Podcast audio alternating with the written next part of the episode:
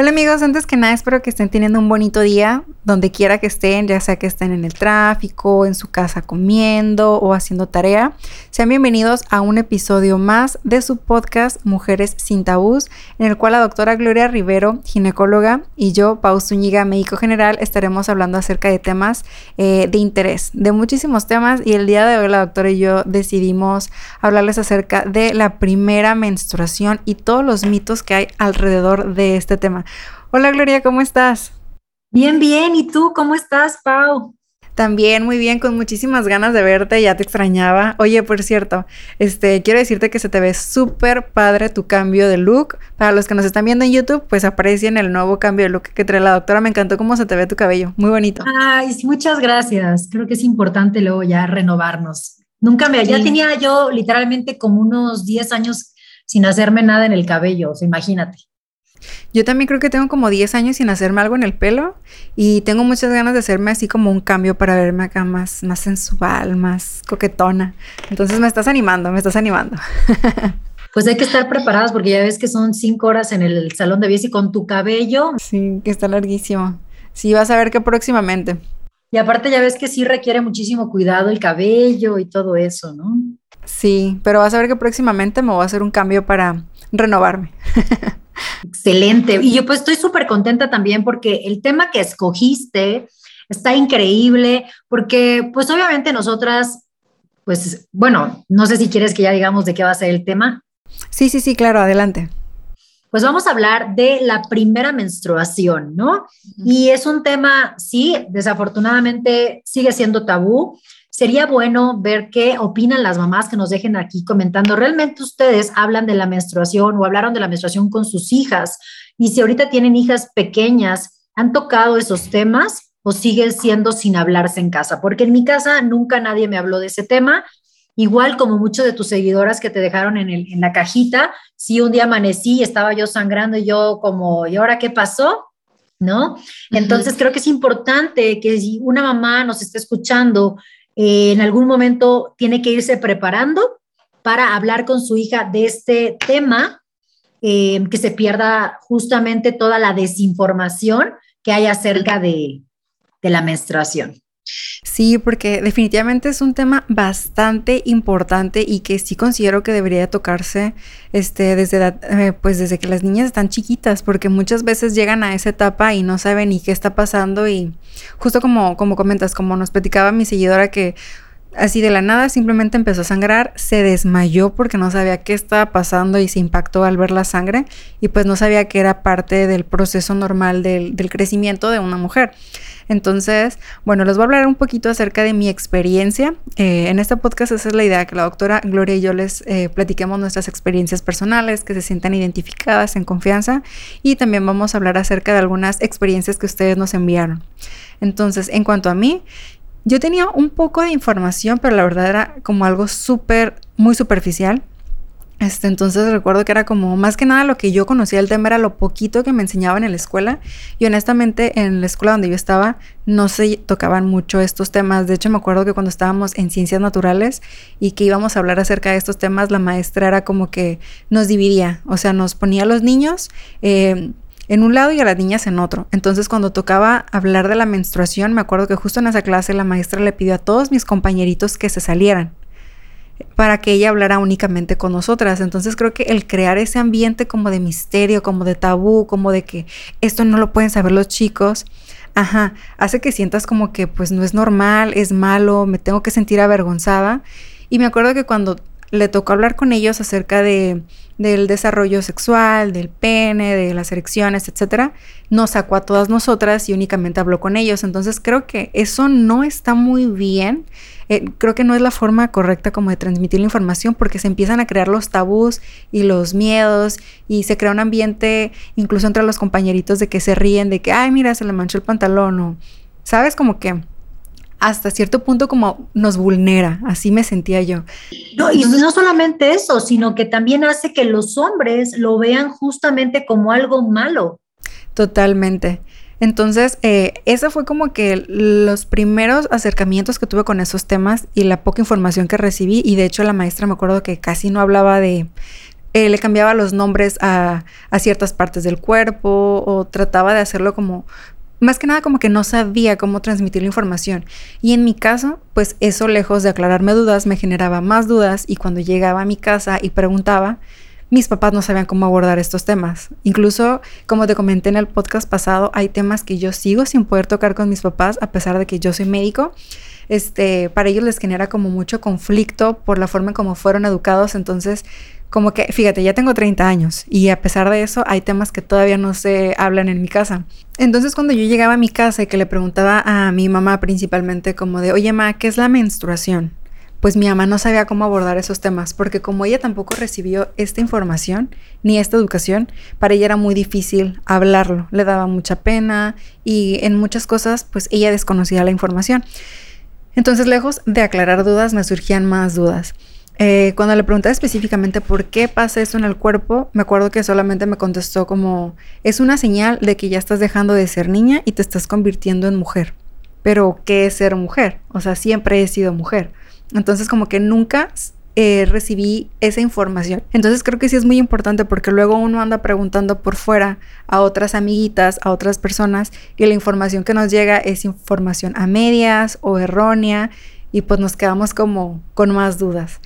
Entonces, sí me acuerdo que la primera vez cuando me bajó, eh, lloré, me sentí como asustada, como que no quería eh, dejar de ser niña y convertirme en mujer, porque para mí eso conllevaba el chin, o sea, esto significa que pues ya no soy alguien inocente, este, ya me voy a embarazar, o sea, como que no sabía nada. Este, me bajó a los 12 años, estaba muy chiquita. Este, y para esas fechas todavía como que ni siquiera hablaba de, pues de nada con mis papás. Entonces me acuerdo que cuando le dije a mi mamá de que, oye, ma, fíjate que pues ya me salió sangre por ahí, este, y tengo cólicos.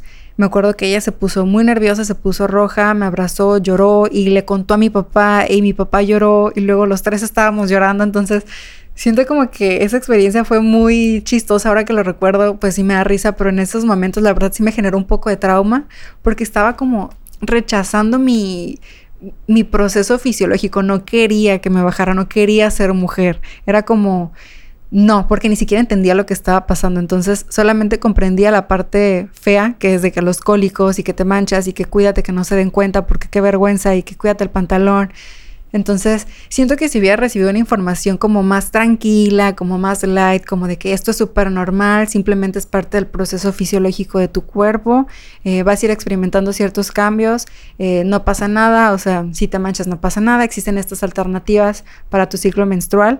Uf, yo creo que lo hubiera vivido súper, súper padre. Y no como lo viví los primeros meses, que era como de que nadie sepa. Y, y me acuerdo que incluso si, si tenías que pedir una toalla eh, sanitaria en, con tus compañeras, era como si fuera algo de contrabando, como de, hey, alguien tiene una toalla, es que así como que nadie se entere, que nadie escuche. Entonces siento que sí estaría padre ir quitando ciertos mitos y tabús acerca de este tema. No sé tú cómo lo viviste. Pues en realidad creo que igual muy, muy similar a ti. Yo sí ubico perfectamente la mañana que me levanté y fue ¿no? El gritazo. Y mi mamá, ¿qué te pasó? Y yo, no, es que estoy sangrando. Y yo ahorita que lo, que lo haces en retrospectiva, dices, ¿cómo no sabía yo nada? ¿Cómo, o sea, no tenía ni idea? O sea, para mí fue, ¿por qué me estoy desangrando? O sea, ¿qué está pasando? ¿No? Entonces, es por eso que yo también les creé un video eh, que también está en mi canal. La verdad está muy, está muy bonito porque está creado para las mamás con las hijas.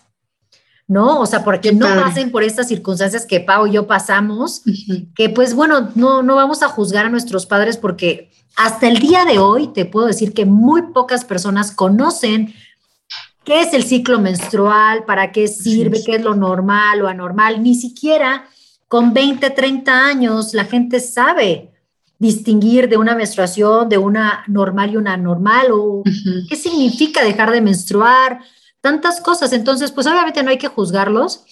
Claro. Y sí ubico perfectamente esta parte en los cuales mi papá era como de, ah, no, no hablemos de este tema, ¿no? O sea, como menstruación, o sea, sí, no. Entonces, pues bueno, al final de eso se trata este podcast, que ustedes nos comenten también cómo vivieron su primera menstruación, si hacen retrospectiva, que, que si fue como ok, esto es normal, ya me lo habían platicado, ya lo había, ya lo había escuchado, ya había leído, o simplemente les agarró desprevenida. Porque es importante, fíjate, yo también te platico que una de mis pacientes me dijo que ella tenía a su pareja sexual y le dijo, bueno, no sé si, creo que específicamente era como su pareja, específicamente sexual. Entonces le dijo, oye, es que este, ya habíamos quedado en vernos el viernes, pero pues déjame decirte que empecé a sangrar, empecé a menstruar hoy, ¿no? Y era creo que jueves, ¿no? O sea, y entonces él fue como de, ¿por qué me dices esto, no? O sea, como, ¿por qué me está, o sea, pudiste habértelo ahorrado y decirme no puedo?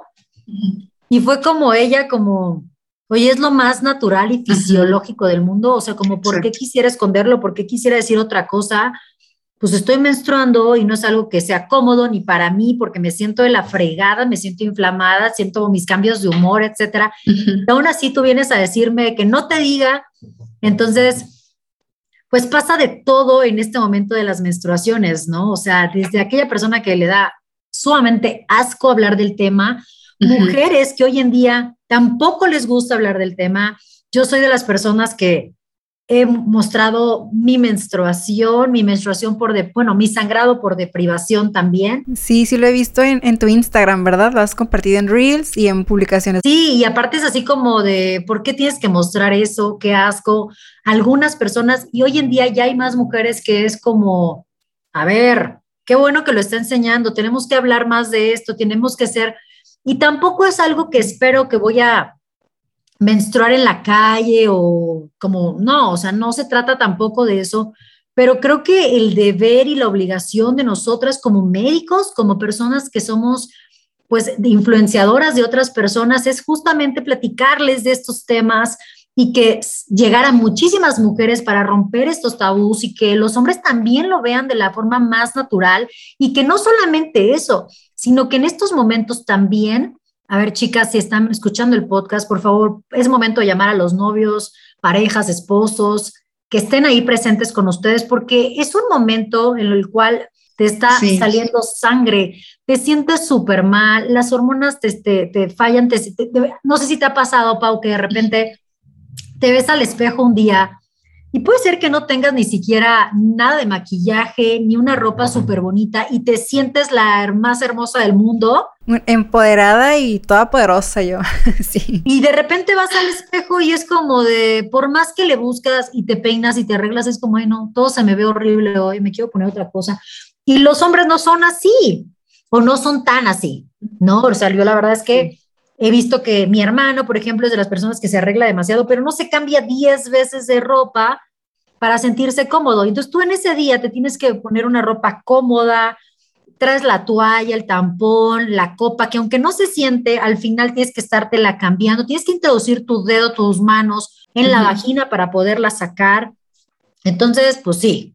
Aparte hay muchas mujeres que sufren de endometriosis o que simplemente sus menstruaciones son un poco más dolorosas, esas que te está dando como retortijones en tu, en tu camita. La verdad es que yo no ubico que a mí me haya pasado eso, pero sí ubico una de mis mejores amigas que definitivamente era cada mes, no iba a la escuela del dolor. Me llegó a pasar a mí también, sí, es horrible, horrible.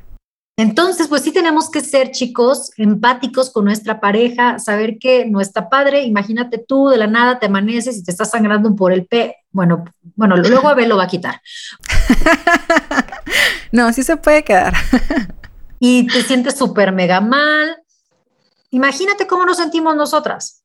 Y tampoco estamos esperando que así, ay, no, mi amor, porque es que son tus días, así. O sea, no se trata tampoco de eso Simplemente es entender que es un proceso fisiológico, pero que al final, aunque lo queramos normalizar, porque no sé si te has visto, Pau, que hay mujeres que hoy en día así como que también, ¿no? Hasta el otro extremo de mi menstruación y conecto con ella, y hay de todo, y por eso debemos de respetar. Incluso, incluso que se ponen mascarillas de su propia menstruación que quiero aprovechar para decirles chicas que no es recomendable desde el punto de vista médico por el riesgo de alguna infección. Recuerden que pues en la menstruación pues cuando pasa y que está por la vagina y que entra en contacto con los genitales, este pues no es ya no está estéril. Entonces si hubiera alguna infeccioncita o algún bichito por ahí y después lo pasas a tu cara, lo tallas, hay riesgo de, de alguna infección. Entonces no es lo ideal. Eh, otro punto muy importante este, que me gustaría con, este, tocar, justo por los mensajes que estuve leyendo de mis seguidoras, es que a veces se sienten tan incómodas por estar menstruando porque sus parejas las hacen sentir mal, como de que guácala, que estás en tus días, mejor no hay que vernos o no hay que tener nada de nada porque la sangre. Entonces, chicos, creo que vale la pena que si están aquí en este podcast se queden para que entiendan que a veces no es tan sencillo ser mujer. O sea, no es como que, ay, nos vamos a victimizar por la menstruación. No, pero realmente, como comenta la doctora, es un proceso fisiológico en el cual nuestro cuerpo pasa por muchas este, subidas y bajadas de hormonas, que como bien dice, hay días que te levantas con todo el ánimo y vas a dominar el mundo y hay otros días que no quieres ni verte en el espejo, porque sí pasa, te inflamas, hay chicas que pueden tener este diarrea o estreñimiento o que se inflaman de su abdomen, están los cólicos, entonces pues nada más para que sean un poquito más empáticos, porque me pregunto, por ejemplo, yo conozco muchos hombres que ven una gotita de sangre y se desmayan. O sea, imagínense este, que a ustedes les pasara que cada mes llega la menstruación y no les dura cinco minutos. Pueden ser desde dos hasta siete días y pues tienen que estar yendo constantemente al baño a estarse cambiando ya sea la toalla, el tampón o la copita. Entonces, pues sí, nomás para que sean un poquitín más empáticos. Sí, y creo que también es importante en este tema, porque pues la menstruación te puede caer en el trabajo o sea, desprevenida, con tu ropa blanca, ¿no? Entonces, primero que nada, creo que tenemos que tratar de que si llega a pasarle algo a una mujer, o sea, es como, oye, ¿sabes qué? Te manchaste, te informo, ¿no? Pero no es así como de, oye, no, es que mira, y la otra toda avergonzada y no. Digo, porque, por ejemplo, en el caso de mi hija, mi hija cuando, cuando yo me toco el tema de, oye, ya tienes listas, o sea, tienes tus toallas o algo, porque yo le compro ya toallas de tela, y es como de, ay, no digas, no hables. O sea, cuando justamente utilizaba las, las toallas normales era de que casi, casi tenía que pedirlo así en la farmacia, así, porque ella no le gustaba. Porque pues ella creció mucho con mis papás, entonces pues sí, se, se creció todavía de que no podíamos tocar esos temas, no podía, ella se sentía mal que todo el mundo supiera que está menstruando y hasta la fecha, ¿no? Igual hace poquito, ella está en la oficina ahorita y me mandó un mensaje, me dice, mamá, estoy, me, me acaba de caer mi menstruación, no traigo toalla, tranquila, tranquila, incluso ahí hay mujeres, o sea, agarra una de las, ¿cómo se dice?, de las toallas de, de, tela y póntela y espérate tantito, o sea, no va a pasar absolutamente nada, es tratar de normalizarlo. Sí, pero yo creo que justo por el tipo de experiencias como el que te platiqué de que en la escuela todo era como muy tabú, sí nos hacen sentir como culpables y como si algo estuviera mal con nosotras porque nos está bajando cuando, realmente, cuando en realidad no debería ser así. Me acuerdo que en las eh, ocasiones que me llegaba a pasar que me bajaba y que no estaba preparada, era como, China, ¿a quién le pregunto? Qué vergüenza, ¿cómo le voy a decir a mis amigas? Y este, y si te atrevías a preguntar a alguien, era como de que, oigan, alguien tiene una toalla, es que ya tuve un accidente y no sé qué. Entonces, sí está, está feo sentirte así como, pues con esa pena cuando realmente es, wow, de lo más, más, más normal. O sea, incluso este, tengo seguidoras que me estuvieron contando hace rato que viven su, su menstruación de una forma tan abierta y con tanta información que incluso sus parejas eh, acuden a la farmacia a comprarle sus toallas de que, oye mi amor, fíjate que ya se me acabaron las toallas, este, tráeme unas. Y digo, qué padre tener ese, ese apoyo y esa confianza con tu pareja de que él mismo te pueda traer las toallas.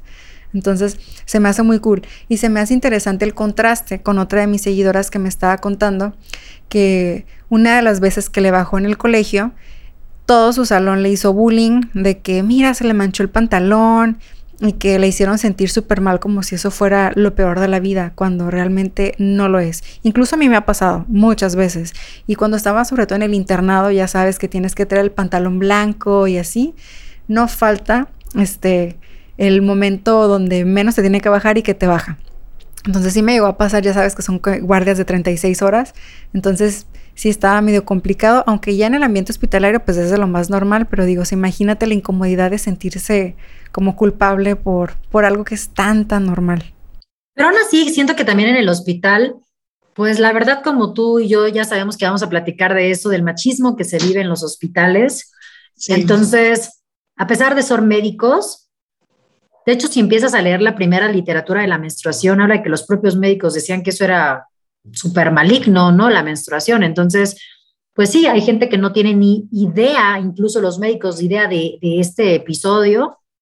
Y pues no está padre, ¿no? No está padre pasar por, porque pues por más que tú lo quieras normalizar, ¿no? En un, en un hospital, ahí todo mundo cuchicheando por algo que es como tú dices, es completamente normal. Por eso estamos hablando de esto y que retrocediendo un poquito de lo que hemos platicado es acerca de la primera menstruación y que si estás con tu hija, ¿no? Es importante que empieces a detectar ciertos datos que te van a hacer sospechar de que tu hija pueda llegar a menstruar. Lo ideal es que lo normal podemos decir que es entre los, a partir de los nueve años de edad, promedio son 12 años de edad. Abajo de los nueve años de edad, eso sí no va a ser normal y, bueno, se considera eh, menarca precoz. Sería importante que acudas con un ginecólogo o con un pediatra experto en el tema para poder abordar a tu hija, ¿no? Entonces, en estos casos, los primeros datos entre los nueve años más o menos va a ser la aparición del botón mamario. Ve, a tu hija, observa el pezón, vas a ver cómo va a empezar a brotar ese, ese botoncito. Y se dice que una vez que aparezca el botón mamario, a los dos años ya ella podría presentar su primera menstruación. ¿Qué pasaría si eso no ocurre? Aquí lo más importante es decirle, yo creo que una buena edad para hablar con nuestras hijas es a los ocho años de edad. ¿no? O sea, puedes empezar a hablar de eso antes porque tu hija te va a ver y te va a ver menstruar y te va a ver esto y tú puedes hacerlo como muy natural y decirle, sí, mira, este, esto es lo más normal, cada vez eh, a todas las mujeres nos pasa. Y ya cuando se vaya acercando una edad que a los ocho años entienden muy bien y perfectamente bien, pues ya, ¿por qué es importante hablarlo a esa edad? Porque justamente si llegara a pasar algo, ella ya sabe no la agarra de, ay, ¿qué onda con este sangrado aquí medio raro? ¿No? Y entonces, pues ya ella está preparada para ese momento. Le explicas también, por ejemplo, una de las recomendaciones que podemos hacer con nuestras hijas es ponerles una toallita en la, en la mochila desde los ocho años de edad, si se van a ir a la escuela, y entonces explicarles, si tú llegaras a tener un sangrado, recuerda que eso es lo más normal del mundo, y tendrás que poner esta toallita en tu ropa interior para recolectar el flujo menstrual. Y ya que empiecen a ser ellas un poquito más grande, que a los 12 años perfectamente bien eh, nos entienden, incluso yo tengo muchas seguidoras, niñas que me han dicho, y tengo dos específicamente que han ido a la consulta y me dicen, doctora, venimos a consulta, yo le estuve pidiendo a mi mamá que me trajera a la consulta, imagínate 12 años, única y exclusivamente para que usted le dijera a mi mamá que no, que no hay ningún problema en eh, utilizar la copa menstrual. ¿Verdad que no me va a pasar nada? ¿No? Entonces ahí es donde yo siempre es importante. Imagínate si la niña está llevando a la mamá para que le explique que puede utilizar la copa menstrual. Entonces, mamás, para que no te pasen este tipo de cosas, eh, infórmate, investiga, busca orientación para que tú puedas justamente ser ese apoyo para tu hija en estos momentos. Y sí, perfectamente bien, a los 12 años pueden utilizar la copa. ¿Por qué mencionarlo? Fíjate que hace poquito llegó una mamá también con una hija de, si no me equivoco, 14, 15 años y me preguntó, doctora, eh, sé que el ultrasonido que usted siempre pide es endovaginal, pero el que le hicimos a, mi hija es eh, pélvico porque ella no ha iniciado vida sexual. ¿Usted qué opina? ¿no? Y le dije, bueno, hay dos cosas. La respuesta rápida es, da igual, hace lo pélvico. Y la respuesta mucho más amplia es, no pasa nada, no hay ningún problema. Incluso, de hecho, esa niña específicamente utilizaba una copa menstrual. Entonces le digo, mira, si su hija se pone una copa menstrual que se abre en la vagina así, o sea, la metes chiquita, pero se abre así para crear justamente esa obstrucción para que no se filtre la sangre. Imagínate, el transductor es mucho más pequeño y la mamá fue como de, pues sí, ¿verdad? Igual, dime, dime, dime. Y qué bueno que mencionas ese punto, porque ahí el problema, la preocupación principal de las mamás y que me preguntan muchísimo en Instagram es, doctora, eh, ¿puedo dejar que mi hija utilice copa menstrual? Tiene 13 años, pero aún es virgen. Es como, wow, o sea, realmente todavía hay mucha desinformación y tabús acerca de este tema sobre la virginidad y que yo creo que vale la pena que lo toquemos en otro podcast, pero sí es bien importante, como dice la doctora Gloria, tocar este punto porque una copita menstrual no le va a quitar la virginidad a, nadie porque la virginidad es algo que la sociedad ha ido construyendo y es bien importante tener en cuenta y, y hacerse conscientes de que una mujer no vale por tener un imen intacto. O sea, porque para empezar el imen es una membranita que no está este, sellada, o sea, tiene que estar perforada para que por ahí salga la menstruación. Y el hecho de que alguien utilice una copa menstrual o que le hagan un estudio como el que acaba de mencionar la doctora o que utilicen un tampón, no te va a quitar la virginidad. O sea, la mujer no vale más ni menos eh, por eso y nosotras no tenemos el valor por nuestro imen, porque eso es algo como que te han metido siempre de que si ya se te rompió el imen y no sangras en la primera vez, van a pensar lo peor de ti y que no eres señorita y wow, tenemos que reeducarnos demasiado como sociedad. Ya les platicaré yo en el podcast donde hablemos acerca de la virginidad, muchas malas experiencias que tuve y que me generaron muchos traumas. Así que... Sí, y otra de las experiencias que a mí me pasó, incluso en mi familia, y fíjate que yo me llevé de vacaciones a mi sobrina, ella es más chica que mi hija, ella en ese entonces tendría 12 años. Nos fuimos de vacaciones a un hotel de hard rock en Cancún, en la Riviera. Entonces imagínate, y justamente ese día que nos íbamos dirigiendo a la playa, o sea, a la alberca, a mi sobrina le empezó a bajar la menstruación. Y yo así. O sea, si de por sí nosotras es como de que, ay, no, no me puedo meter, es que tengo, estoy con el periodo, bla, bla, bla.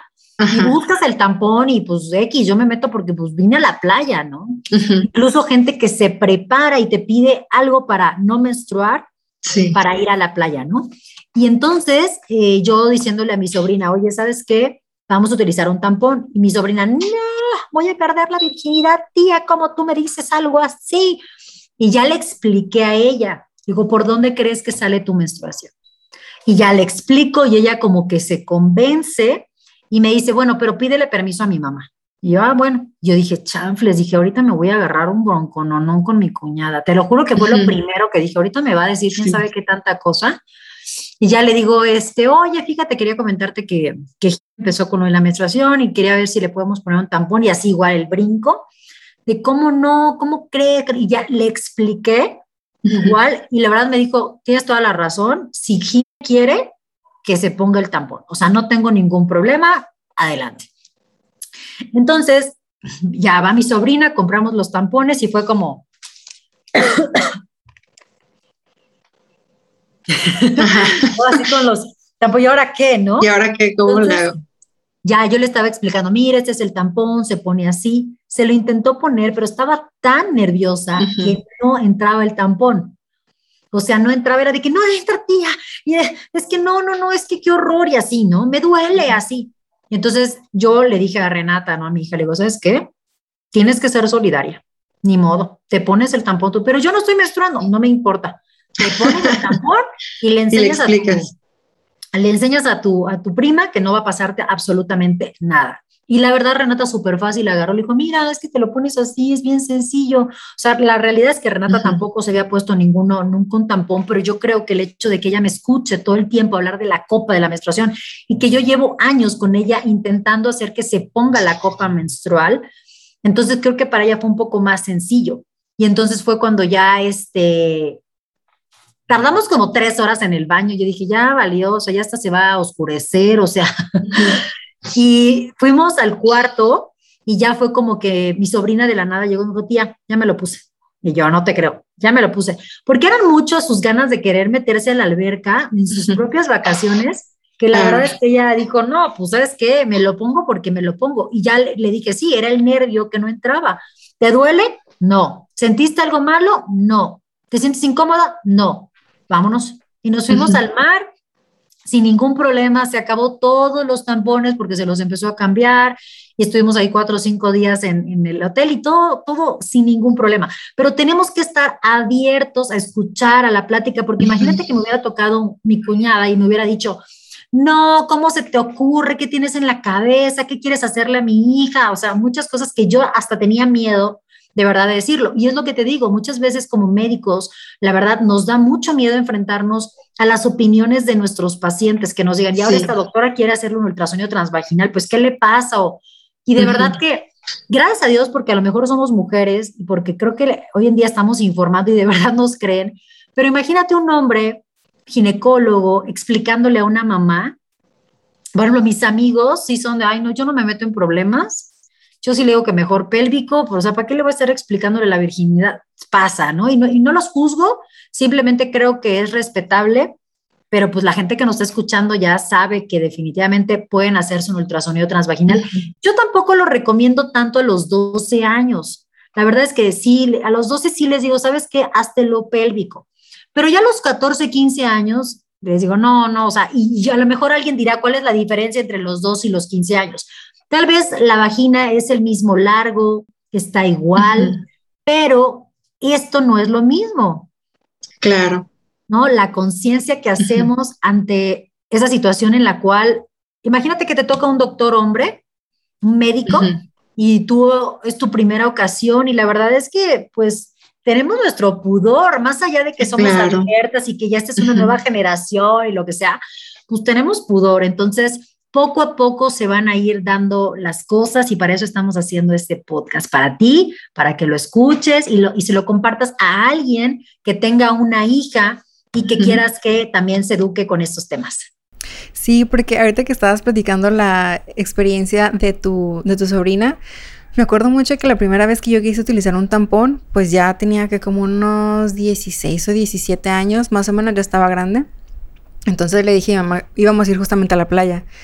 Este, y yo en esos días iba a andar en mis días. Entonces, entonces le dije, oye, mamá, fíjate que una amiga me dijo que pues para poder meterme a la alberca, pues que estaba muy bien si utilizaba tampones. Mi mamá fue como de, ¡Ah!